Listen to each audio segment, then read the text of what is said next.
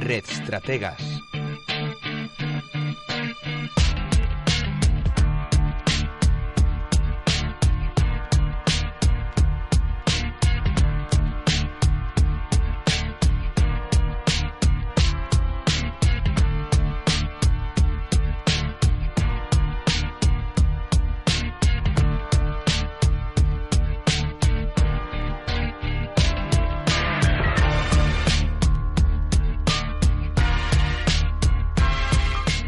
Hablamos de reestrategas en ese marketing y redes sociales que nos eh, lleva esta última media hora de programa los lunes. Eh, tenemos el placer de saludar aquí a Sebastián Chartier, eh, socio fundador de Salón Empresa. Sebastián, muy buenos días.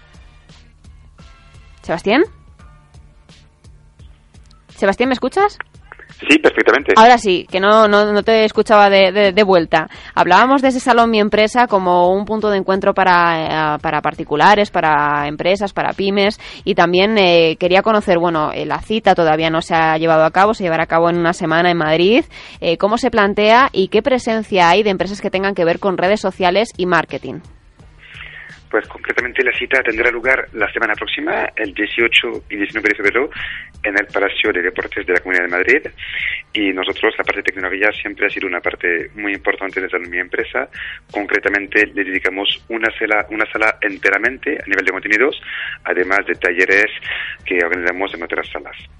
Unas, unas charlas y unos talleres que, que estarán el próximo 18 y 19 de febrero en Madrid, como decimos efectivamente nosotros pues trataremos temas eh, sencillos como, como montar una web o un blog, pero también pues profesionamos sobre el tema de redes sociales, desde temas de Twitter, Facebook será ponente nuestro y además expondrá en la zona de exposición y tendremos varios expertos que tratarán de estos temas, de cómo mejorar su presencia en Internet y en redes. Tenemos en el estudio de Onda Inversión a, dos de las personas que, tendrán ocasión de hacer ponencias en ese salón Mi Empresa. Saludo a Rafa Merino, en primer lugar, gerente de Telerecados. Eh, dará una ponencia titulada Monitorización Ninja. Hola, ¿qué tal? Buenas. Buenos días. ¿Cómo va eh, el salón Mi Empresa en el sentido de, formular una ponencia titulada Monitorización Ninja? ¿Hacia, hacia qué público va destinado y qué vamos a, a encontrarnos? Bueno, principalmente a pequeños empresarios o gente que tiene alguna alguna empresa que sí, bueno, que un volumen medio, que todavía no están muy acostumbrados al tema de Internet, no conocen a fondo cómo funciona esta gran herramienta. Eh, y es importante eh, que conozcan qué es lo que piensan eh, sus clientes sobre su empresa, sobre sus servicios, sobre su producto, qué es lo que están pensando sobre su competencia, qué se puede hacer para mejorar. En definitiva, saber qué está mm, pensando Internet respecto a tu trabajo, tu producto, tu sector. Es que al final, Sebastián, lo que eh, buscamos es crear también valor de marca y conseguir que, esa reputación que tenemos en redes sociales sea positiva, ¿no? Efectivamente, es muy importante tratar con los clientes a diarios y las redes sociales pues pueden ser una buena herramienta para darse a conocer, fomentar el intercambio con ellos y anticipar un poco sus necesidades de cara al futuro. Y también tenemos a César Aparicio en el estudio. Él es experto en marketing online y optimización y también es socio de administración de yamanum.com. Jamonum.com. Eso, yo lo intento... Todo en inglés, Sí, sí, sí, ya estoy aquí con el chip de Facebook. y, tenemos, eh, hablando de link building.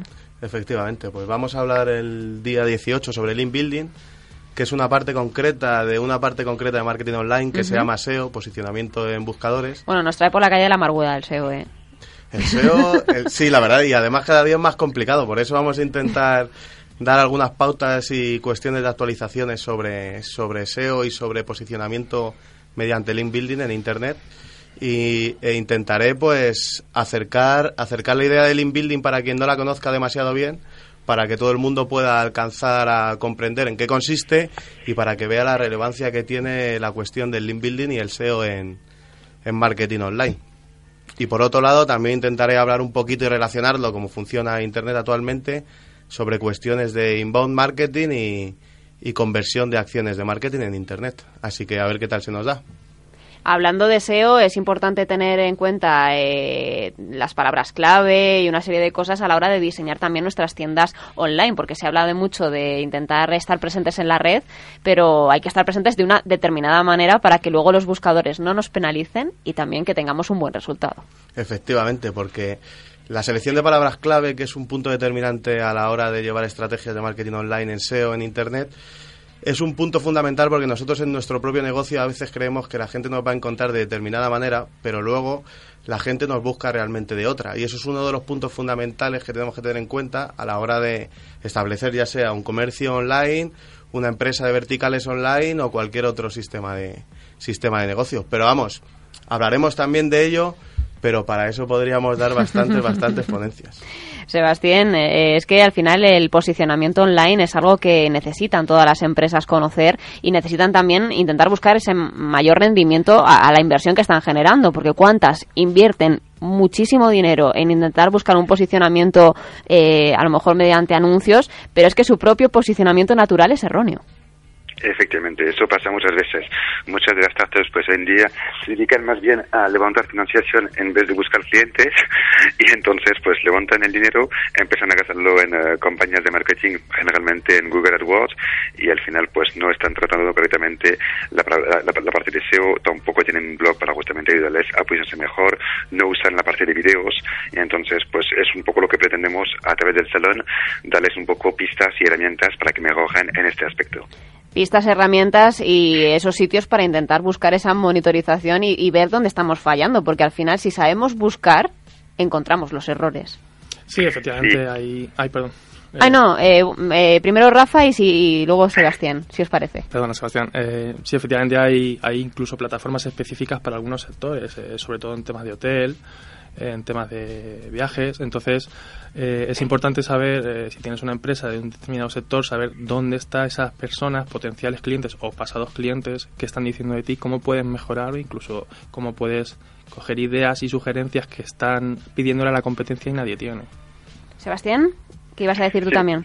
No, no, voy, voy un poco en la misma línea yo creo que también es muy importante en la, parte de e-commerce y en la parte de métricas. Es una parte que muchas veces la gente no identifica lo suficientemente de dónde vienen sus clientes y después cuál es su comportamiento. Y en eso también tenemos conferencias dentro del salón para ayudarles pues, en, convertir sus visitas en clientes y después ver exactamente cómo se comportan, en qué páginas fallan y cómo mejorar eh, la acción de compra al final mejorar la acción de compra para conseguir eh, rentabilizar, como decimos, nuestro dinero. Marketing y redes sociales cada vez eh, más presentes en los negocios y en la vida diaria, porque cuántas empresas acuden al Salón Mi Empresa al final para, para buscar esas soluciones que estábamos hablando. Sebastián, ¿cuáles son vuestros cálculos? ¿Cuántas personas vais a tener en el Salón Mi Empresa de este año? Este año esperamos a unos 15.000 visitantes. El año pasado tuvimos unos 13.500 y esperamos crecer pues en torno al 10-15% este año. Dos, dos días para poder escuchar las claves que se mueven en, en el terreno empresarial y, como decimos, herramientas. Eh, tendremos a gigantes. Decías, eh, Facebook estará también haciendo ponencias. ¿Qué se puede aprender de gigantes como Facebook? Pues Facebook justamente es aprender un poco cómo las pymes pueden utilizar esta red para temas de anuncios. Es, un poco una dirección de, del habitual Google que tuvimos en el pasado.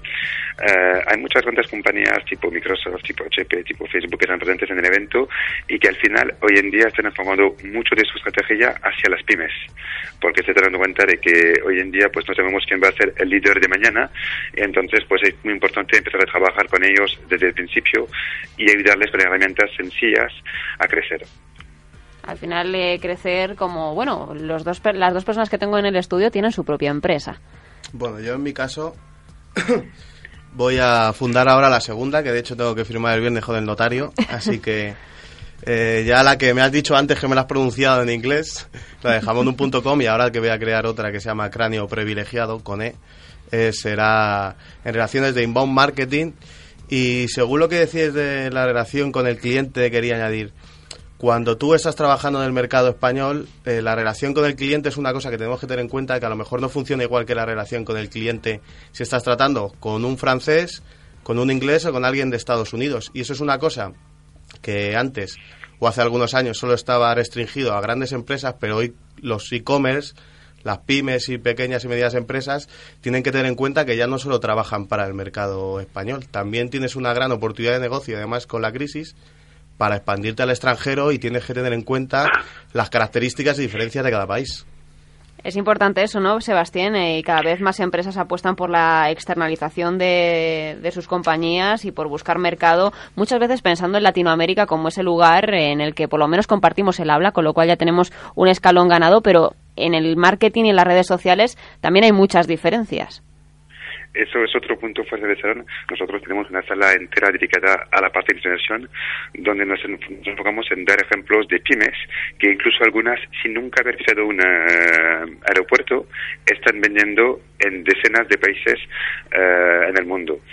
Es cierto que muchas veces la primera señora pues está pensando primero en expandirse en América, cuando hay otras, y tenemos casos muy buenos en España, tipo Donabox, que han ido por el mercado europeo y que han abierto pues en los últimos años, primero en Italia, después en Alemania, después Francia, Inglaterra, y poco a poco están creciendo ahí. Es decir, que no hace falta siempre pensar que somos los peores de Europa y que mejor irnos a América Latina cuando realmente tenemos mercados a una hora de vuelo que están esperándonos. Rafa, ¿cómo podemos eh, darle consejos a la audiencia para intentar mejorar también en, esa, en ese posicionamiento web y en, esa, en esas soluciones eh, en cuanto a su empresa? Bueno, es importante, eh, ante todo, tener una presencia seria, formal, importante. es una presencia web, por ejemplo. La web tiene que ser un acabado perfecto, que cargue rápido, que dé una sensación de una empresa que hay detrás de una empresa y una gente. Esas URLs también, ¿no? Sí, también. Eh, no vale tener la carnicería Manolo de la esquina de tu calle.com. No, y que esté optimizado, porque cada vez se conectan desde más dispositivos la gente. Sí, sí. Ahora primero tienes que pensar en el diseño del móvil y luego ya veremos cómo salen en el escritorio. Pero eh, la mayor parte de las búsquedas suelen ser desde los móviles porque la gente está buscando comprar algo desde la zona donde está. Así es, Sebastián. Eh, la tendencia también la, veis vosotros, que cada vez eh, se piensa antes en los dispositivos móviles a la hora de diseñar una estrategia de comercio online. Totalmente. Nosotros justamente abordaremos estos temas. También vamos a abordar temas de cloud y temas de pago con móvil, que es otro de las claves del futuro. Es que cada vez más la gente está buscando nuevas soluciones con el móvil para facilitar los pagos. Y cuando antes hablábamos de internacionalización, también es muy importante pues todo el tema de la logística. Muchas veces las pymes están perdidas con las distintas reglas que hay uh, a nivel legales y a nivel de logística según dónde tienen que enviar. Pues ahí también tenemos varios, varios uh, conferencias intentando no puede dar soluciones e ideas sobre estos temas. Al final la parte legal, que importante también. Sí, la parte legal y la parte de relación con proveedores, porque hay muchos, por ejemplo, muchas empresas que se dedican a e-commerce que suelen externalizar una parte de que, que, la encargan a los proveedores que se llama dropshipping, de que hagan el envío los proveedores en vez de tener uh -huh. el propio e-commerce un almacén y eso son cuestiones que al principio no se llevan muy a cabo, ahora se están intentando eh, utilizar más y surgen problemas de logística como por ejemplo retraso en envíos y una serie de situaciones que al final de cara al cliente si hay un retraso en el envío el proveedor no va a tener ningún problema. Pero el e-commerce que es el intermediario es el que se va a llevar las malas opiniones de los usuarios y al final repercute en tu propio negocio y también eh, pensando en la internacionalización de las empresas, eh, el asunto de las redes sociales, porque muchas veces pensamos en Facebook y Twitter, estamos ya presentes en ellos desde España, nos vamos a otro mercado, pero claro, es que, ojo, porque hay en otros sitios que las redes sociales cambian y a lo mejor lo, el posicionamiento debe dirigirse hacia otras redes sociales que tengan mayor peso y mayor presencia allí, en ese país. Sí, bueno, cada vez eh, están más globalizados el tema de las redes sociales, por ejemplo, por ejemplo, hasta hace un par de años Orkut era lo que triunfaba mm. en Brasil. Ahora ya no, ahora ya está empezando a quedarse en segundo lugar, pero sí que es cierto que hay que tener en cuenta la, las características concretas que hay en cada país, la manera de ser, entre comillas, que tienen sus personas y cómo, cómo enfrentarse a ese nuevo mercado. Enfrentarse a ese nuevo mercado, Sebastián, sabiendo claramente qué riesgos tiene y qué oportunidades ofrece. Efectivamente, es decir, que al final mmm, entrar en un mercado es como crear una nueva compañía, con lo cual tienes que tener muy claro desde el principio cuál va a ser tu plan de negocio, qué costes va a conllevar y cómo lo vas a llevar a cabo a nivel de equipo y de logística.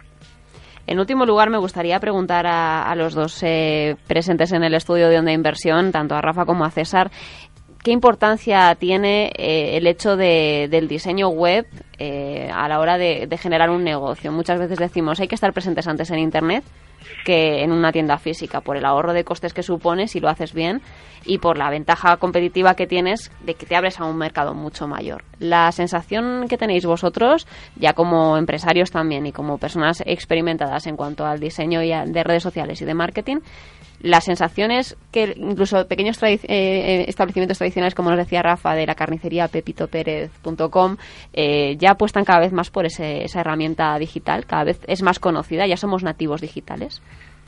Bueno, desde mi punto de vista, eh, hace algunos años, cuando la competencia era escasa en Internet, introducirse en cualquier nicho de mercado en Internet no era demasiado complicado si querías tener, alcanzar una visibilidad.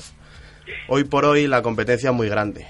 Tienes que luchar por una visibilidad que en ocasiones está muy diluida. Eso cuesta mucho dinero, posicionarte ya sea generando marca mediante eh, social media, eh, posicionándote en unas posiciones óptimas para que la gente te pueda encontrar cuando te busca.